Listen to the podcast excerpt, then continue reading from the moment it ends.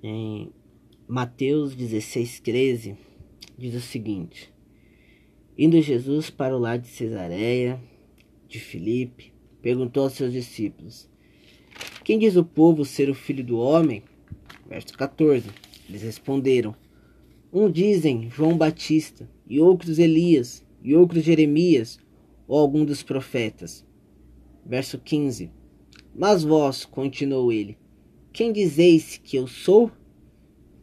Verso 16. Respondeu Simão Pedro e disse: Tu és o Cristo, o Filho do Deus vivo. Verso 17. Então Jesus lhe afirmou: Bem-aventurado és, Simão Barjonas, porque não foi carne e sangue que te revelaram, mas meu Pai que estás no céu. É, nesses versos de Mateus 16, do verso 13 ao, ao 17, Jesus faz duas perguntas aos seus discípulos. A primeira, ele diz o seguinte: ele faz essa pergunta: Quem diz o povo ser o filho do homem? Ele chega para os discípulos e pergunta: Quem o povo diz ser o filho do homem? E eles responderam, os discípulos: João Batista, Elias, Jeremias ou algum profeta eles relacionam Jesus a algum profeta, ou João Batista, ou Elias, ou Jeremias. Então Jesus faz uma segunda pergunta aos seus discípulos. E vocês, se referindo aos discípulos, quem dizes que eu sou? Qual é o pensamento de vocês a respeito do Filho do Homem? Qual que é o pensamento de vocês? E Pedro se levanta e diz: Tu és o Cristo, o Filho do Deus vivo. Então Jesus chamou Pedro de bem-aventurado, pois por revelação do Pai ele deu a resposta certa. Jesus Cristo é o Filho de Deus vivo. Nesses versos nós podemos ver que há duas respostas acerca de quem é Jesus. A resposta do mundo e a resposta da igreja. A resposta do mundo é baseada em seus pensamentos, em suas concepções, em seus sentimentos, é, em suas culturas. Mas a resposta da igreja acerca de quem é Jesus é uma resposta bíblica, é uma resposta evangélica a única resposta certa de quem é Jesus está na Escritura, está na Bíblia. Nenhuma outra resposta acerca de, de quem é Jesus está certa.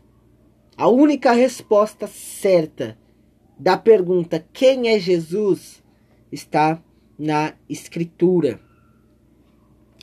Então, nesse episódio, nós veremos como os homens responderam durante a história essa pergunta e como a igreja responde diariamente, culto após culto, quem é Jesus. Vamos começar então com a resposta do mundo. A área teológica cristã, tradicionalmente conhecida como Cristologia, ocupa-se do estudo da pessoa de Jesus Cristo, ou seja, a área tratará, trará uma resposta bíblica à pergunta de quem é Jesus. Então, ao longo das quartas-feiras, das quintas-feiras e quarta-feira, nós estudaremos a cristologia, a doutrina acerca da pessoa de Cristo. Hoje nós veremos as duas naturezas de Cristo, o Cristo homem e o Cristo Deus. Hoje nós veremos isso. O Concílio de Nicéia, em 325, foi uma resposta às heresias e às confusões que estavam sendo feitas acerca da pessoa de Jesus. Havia muita dificuldade para aceitar a doutrina da humanidade e da divindade de Cristo. Alguns destituíam Cristo de sua humanidade, dizendo que ele era só divino. outros da sua divindade, dizendo que ele era só humano. Então, essa era a confusão. Alguns diziam o seguinte: não, Cristo, Jesus, é só divino. Negava a sua humanidade. Outros diziam o seguinte: não, não, não, Cristo é só humano. E negava então a sua divindade. E é, a Bíblia, ela diz claramente que Cristo é tanto homem, tanto Deus. E diante disso, o concílio declarou, o concílio de Nicéia, declarou através do testemunho da Escritura o seguinte: que existem duas naturezas em Cristo, que são permanentemente distintas. Essas duas naturezas são unidas em uma pessoa, cada uma das quais realizou sua própria função apropriada na vida encarnada. Da unidade da pessoa segue-se a comunicação de atributos, a obra da redenção requeria um mediador ao mesmo tempo humano e divino, temporal e nem temporal, mortal e imortal. A encarnação foi um ato da condescendência da parte de Deus. Porém, o Logos não deixou de ser verdadeiro Deus. Não depreciava a forma, a, a forma de Deus. A varonilidade de Cristo é permanente. Sua negação implica na negação docética na realidade dos sofrimentos de Cristo. Depois nós vamos explicar mais sobre isso. Agora nós vamos ver algumas heresias contra a natureza de Cristo. A primeira delas é o ebionismo. Os ebionitas eram um grupo de judeus cristãos que negava a divindade de Cristo e o seu nascimento virginal. Para eles, Jesus era apenas um homem bom. Para os ebionitas, Jesus era apenas um homem bom simples, filho de José e Maria, e que no seu batismo foi capacitado para ser o Messias. Ou seja, Jesus não veio do céu, não era o filho de Deus, não era o verbo, né? ele, ele nasceu da Virgem Maria, e, mas foi uma criança comum, normal. E quando ele foi batizado ali, ele recebeu uma capacidade para ser o Messias. Ele foi capacitado para ser o Messias. Ou seja, o ebionismo, eles negam a eternidade de Cristo, porque se Cristo não existia antes do seu nascimento virginal, então ele não é eterno. Ele não é eterno, ele é criado, ele tem começo, meio e fim. E se Cristo não é eterno, ele também não pode ser Deus. Então os ebionitas negavam a eternidade e negando a eternidade, negavam a divindade de Cristo. Ah, a segunda heresia é chamada de docetismo. Diferente dos ebionitas, os docetistas negavam a humanidade de Cristo. Eles afirmavam, baseados no gnosticismo, no gnosticismo, que a matéria é má, é o corpo é mau. E, e, por conta disso, eles faziam o que quisessem com o corpo. Né? Eles não tinham nenhum cuidado com o seu corpo. Porque eles diziam que a matéria é má, que o corpo é mau. E isso. E, e, e por isso Jesus não podia ser um humano já que a matéria era má.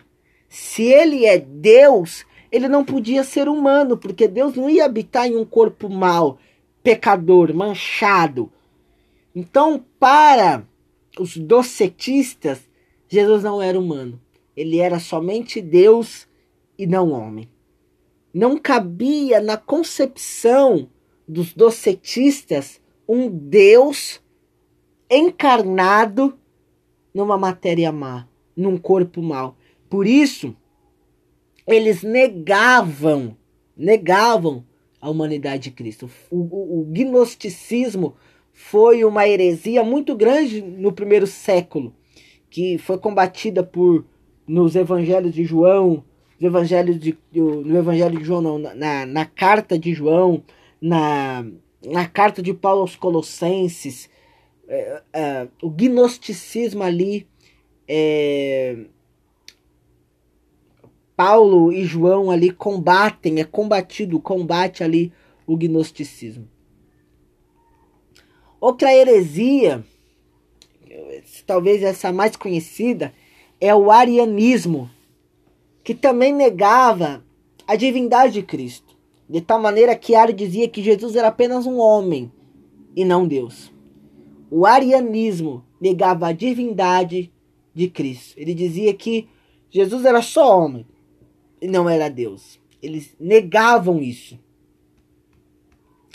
Todas essas heresias foram combatidas pelos pais da igreja. Nos primeiros séculos, a chamada patrística. Todos os pais da igreja escreveram, brigaram, batalharam, foram mortos, martirizados por conta de defender a sã doutrina, a doutrina de Cristo. Mártires como eh, pais da igreja como Tertuliano, Irineu, Ezébio e Orígene. Esses homens condenaram essas heresias com a palavra de Deus. Eles condenaram, eles expuseram a verdade na frente daqueles hereges e mostrando que Cristo não era nada daquilo que eles diziam ser. Agora eu mostrarei o pensamento de algumas seitas a respeito de Jesus, seitas assim do nosso tempo que nós conhecemos. A primeira delas é os testemunhos de Jeová. Eles dizem que Jesus foi a primeira criação de Jeová e que ele era o arcanjo Miguel. Veja isso. Eles associam o arcanjo Miguel a Jesus. Eles dizem o seguinte: Jesus é o arcanjo Miguel. Primeiro, que esse anjo, é, Miguel, ajudou na criação, ajudou o pai na criação de todas as coisas. E que quando Maria engravidou, engravidou de Miguel. E esse Miguel cresceu e foi Jesus. É isso que eles dizem. Que Jesus, os testemunhos de Jeová, era o arcanjo Miguel. É o arcanjo Miguel. Eles dizem isso. Uh, a segunda seita, e talvez a mais forte de todas, é os Mormons. Que eles acreditam que Jesus foi o primeiro filho espiritual de Deus.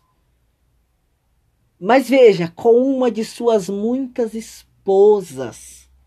Os mormons ensinam que Deus tem esposas no céu. E não é poucas, são muitas. E que uma dessas esposas engravidou e, essa, e esse bebê foi Jesus.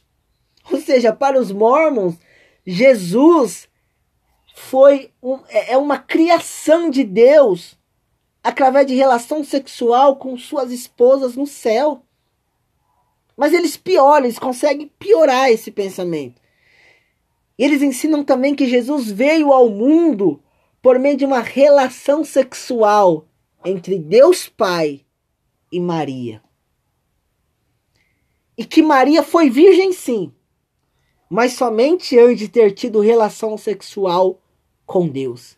Então, para os mormons, Deus e Maria tiveram relações sexuais. E através dessa relação sexual nasceu Jesus. Ela não foi concebida pelo Espírito Santo através de um milagre, não. Para os mormons, Deus teve relação sexual com Maria e através disso ela ficou grávida de Jesus. Eu não vou nem comentar mais sobre sobre os mormons. Vamos continuar aqui. Então, esses são alguns pensamentos errôneos acerca da pessoa de Cristo. Totalmente errôneos que devem ser rejeitados.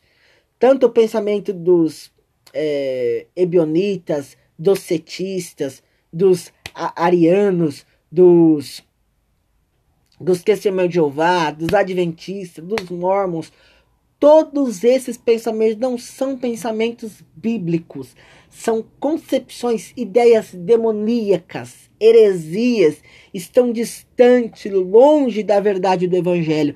Devem ser rejeitadas. Eles não são crentes, mas com ah, apenas com um pensamento diferente. Não, não, não, não. Eles não são crentes. Essas pessoas não são nossos irmãos em Cristo. Qualquer pessoa que tem um pensamento errado sobre a pessoa de Cristo não são nossos irmãos na fé. Não são. Nós não devemos tratá-los como irmãos na fé, mas devemos tratá-los como ímpios, porque é isso que eles são. Eles são ímpios. De fato, irmãos, é muito difícil entender como Jesus era, era e é totalmente homem e totalmente Deus. A nossa mente finita e manchada a nossa mente fin, a nossa mente finita e manchada pelo pecado não nos deixa entender isso. Não nos deixa. De fato, a Bíblia não dá resposta de que, como funciona isso, né? Como Deus, como Jesus pode ser 100% homem e 100% Deus. Como pode existir duas naturezas em uma pessoa só? De tal maneira que essas duas naturezas não se misturam. Essas naturezas não se misturam. Não, não tem como Jesus ser agir eh, como homem, como Deus ao mesmo tempo. Essas maneiras, essas naturezas não se misturam. Ele era, ele é 100% homem e 100% Deus. De tal maneira, de, de acordo com a sua natureza divina, Jesus era, é, era infinito. Ele não tinha começo e não tinha fim, de acordo com a sua divindade. Mas de acordo com a sua natureza humana, ele era finito. Ele tinha começo, ele nasceu de Maria. E ele tinha fim, ele morreu. De acordo com a sua natureza divina, ele era independente, não precisava de nada. Ele era Deus, Deus não precisa de nada, não precisa de ajuda.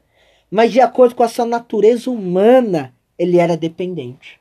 Ele aprendeu a andar, ele aprendeu a falar, aprendeu a comer, aprendeu a se vestir, aprendeu tudo.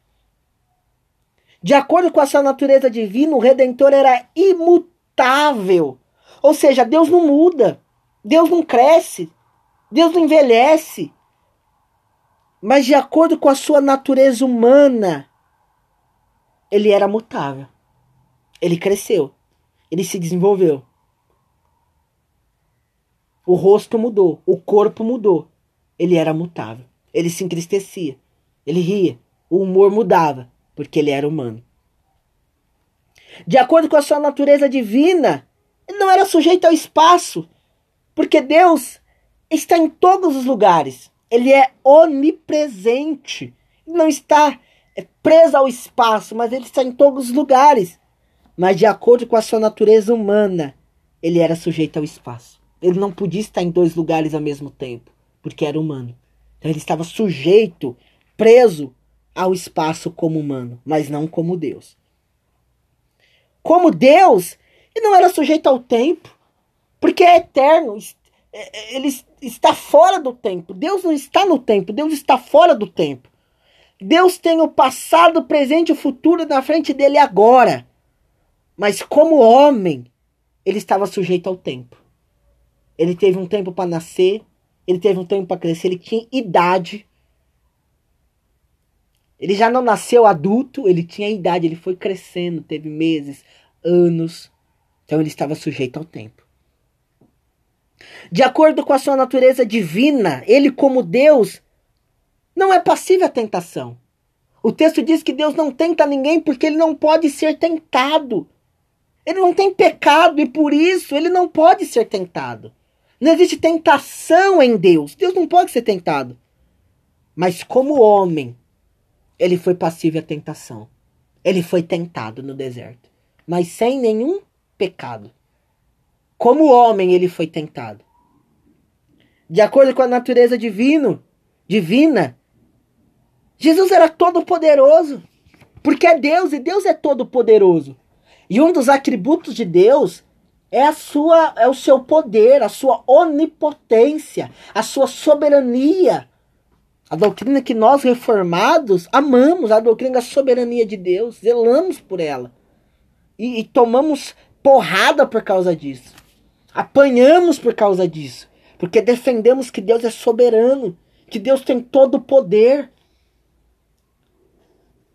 E Jesus, como Deus, tem todo o poder.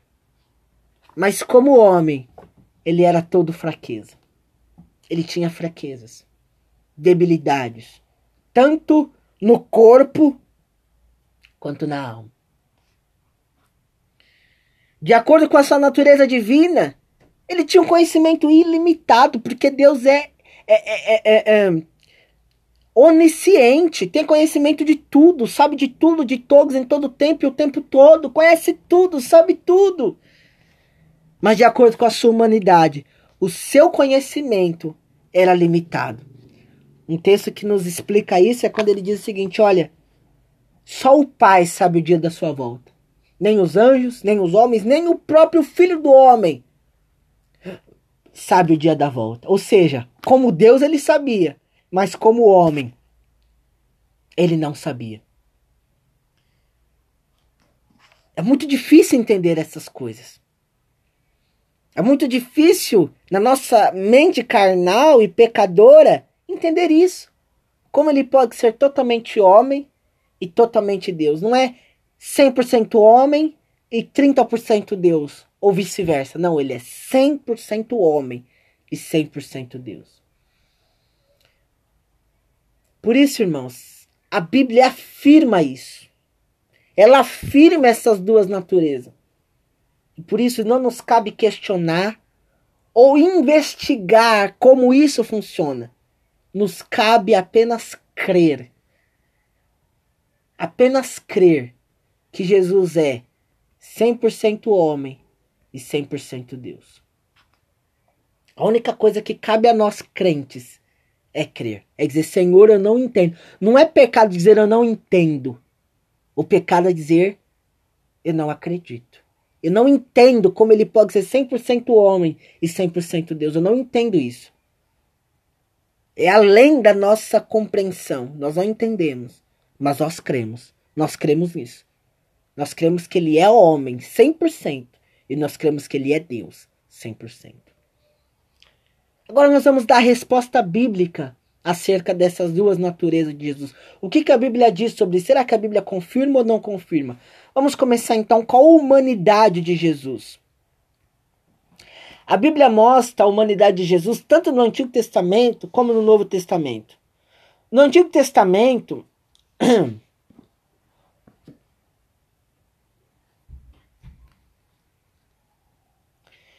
nós vemos em Gênesis 3,15 que ele nasceria de uma mulher. Um anjo não nasce, Deus não nasce. Só humanos nascem. Então Jesus seria humano, porque ele nasceria de uma mulher. Segundo, ele viria da tribo de Judá. E terceiro, da casa e da descendência de Davi. Deus não tem descendência, genealogia. Anjo não tem genealogia, anjo não tem descendência. Ou seja, seria humano. Ele nasceria de mulher, ele viria da tribo de Judá e da descendência de Davi, da casa de Davi. Os evangelhos descrevem Jesus como um homem real. Real, real.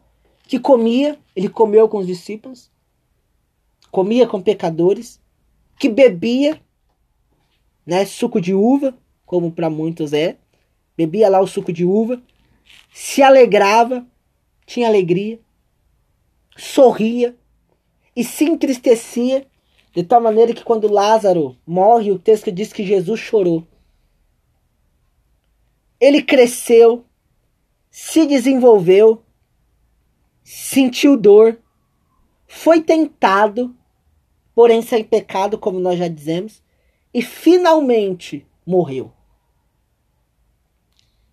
Tudo isso aqui todas essas coisas só pode acontecer com um homem. Só pode acontecer com uma pessoa. Só pode acontecer com uma pessoa. Anjo não come, anjo não bebe, anjo não se alegra, anjo não se entristece, anjo não cresce, anjo não desenvolve, anjo não sente dor, anjo não é tentado. E Jesus, como homem, fez tudo isso aí. Comeu, bebeu, se alegrou, se entristeceu, cresceu, se desenvolveu, sentiu dor, foi tentado e morreu. Só alguém, só um homem, só uma pessoa pode ter todos esses atributos aí. Só uma pessoa. Veja, irmãos, a Bíblia comprova que Jesus era homem. A Bíblia comprova a humanidade de Jesus. A humanidade de Jesus. Ou seja, quando Jesus apanhou, sofreu lá no Calvário, aquilo ele sentiu como homem. Então a gente fala, não, mas era Deus. Ele não. Ele sentiu como homem. Toda aquela dor ele sentiu como homem. Como homem, ele sentiu tudo aquilo.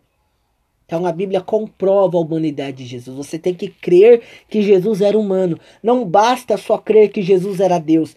Tem de crer que Jesus era humano. Ele é humano. Ele é humano. Mas a Bíblia também mostra o outro lado da moeda. A Bíblia mostra a divindade de Jesus. De tal maneira que a mesma Bíblia que ensina o Jesus homem também ensina o Jesus Deus. De tal maneira que ele fez coisas que somente Deus pode fazer. Primeiro, ele perdoa pecados. Só Deus pode perdoar pecado. Nós não vemos os patriarcas perdoando pecado. Nós não vemos os juízes perdoando pecado. Os profetas perdoando pecados. Os apóstolos perdoando pecados. Nós não vemos nada disso. Mas Jesus perdoa pecados. Por quê? Porque Ele é Deus. Só Deus pode perdoar pecados. E como Deus, ele perdoou pecados. Segundo, ele ensinava com autoridade. Isso aqui é muito interessante. Todos os profetas diziam assim diz o Senhor. Todos eles diziam assim diz o Senhor. Eles diziam algo que foi revelado de um superior, de alguém maior que eles. Eles não tinham autoridade para dizer, eis que eu estou dizendo. Mas eles diziam, assim diz o Senhor. Mas Jesus não. Jesus disse, eu vos digo. Jesus não disse algo que ele aprendeu de alguém. Mas ele disse com autoridade. Ele ensinava algo com autoridade. Por quê? Porque ele era Deus. E por isso ele ensinava com autoridade. Ele podia ensinar com autoridade. Os profetas diziam: Assim diz o Senhor. Jesus dizia: Assim eu digo. Porque ele era Deus. E por isso ele tinha autoridade. Terceiro, ele ressuscitou mortos. E é muito interessante a, a ressurreição de Lázaro. Porque quando Jesus sabe que Lázaro está morto, está doente, ele fica mais um tempo no lugar onde ele estava. Quando ele volta, Lázaro já está quatro dias morto. Quatro dias. E Jesus realiza o milagre ressuscitando Lázaro. Isso é muito interessante. Porque para as pessoas da época, para os fariseus, saduceus, para aqueles homens, alguém poderia ressuscitar outra pessoa até o terceiro dia. Mas quando passasse do terceiro dia, só um Deus poderia ressuscitar. E Jesus ressuscitando Lázaro ao quarto dia mostrou que ele era Deus. Curando o cego de nascença, fazendo coisas extraordinárias que ninguém nunca tinha visto. Jesus mostrou que ele era Deus. Quarto, ele deu ordem à natureza. Quando ele acalma a tempestade, ele dá ordem à natureza. E a natureza o obedece. Porque ele criou todas as coisas. Ele tem controle e domínio sobre todas as coisas. Quinto, ele julgava as pessoas. De tal maneira que só Deus pode julgar. E ele julgava as pessoas. Isso nos mostra que ele era Deus. E sexto, por último, ele recebeu adoração. E ele não hesitou ele não disse, não, eu não quero adoração. Não, ele recebeu a adoração, comprovando a sua divindade. Veja, irmãos, a Bíblia comprova tanto a divindade de Cristo como a sua humanidade. Jesus é 100% homem e 100% Deus. Jesus, como homem, foi o nosso substituto. Por que foi importante ele ser homem? Porque, como homem, ele foi o nosso substituto. Ele nasceu sob a lei, foi tentado e, com isso, cumpriu toda a lei por nós. Ele cumpriu toda a lei por nós. Ele recebeu a punição que seria dada aos homens. De tal maneira, porque foi um homem que pecou. Somente outro homem poderia ser o substituto. Um anjo não poderia ser um substituto. Um animal não poderia ser o substituto. Somente outro homem poderia ser o substituto. Porque foi um homem que pecou. Outro homem tinha que o substituir outro homem tinha que pagar. Mas o problema é não um homem comum. Homens comuns não podem representar outro homens comum. É impossível. Pecador não pode tirar pecado de pecador. Um pecador não pode substituir outro pecador. É necessário que seja um homem, mas um homem perfeito um homem sem pecado, um homem que cumpra, um homem que cumpra toda a lei, um homem que acerte em tudo, um homem que agrade 100% a Deus. Ou seja, um homem Deus. Tem que ser um homem, mas um homem perfeito. Ou seja, um homem Deus. Alguém que tenha duas naturezas. E essas duas naturezas são encontradas em Jesus de Nazaré, o Filho de Deus. Jesus tinha de ser homem, porque foi um homem que pecou, ele tinha que substituir os homens. Mas Jesus também tinha de ser Deus, porque tinha que ser um homem sem nenhum pecado, um homem perfeito. E com isso Jesus pôde satisfazer a ira de Deus, pôde perdoar os nossos pecados e garantir com isso a nossa eterna salvação. Essa é a doutrina das duas naturezas de Cristo, a sua humanidade e a sua divindade. Na próxima semana, nós veremos os ofícios de Cristo. Jesus como profeta, Jesus como sacerdote e Jesus como rei. Na próxima semana nós veremos isso.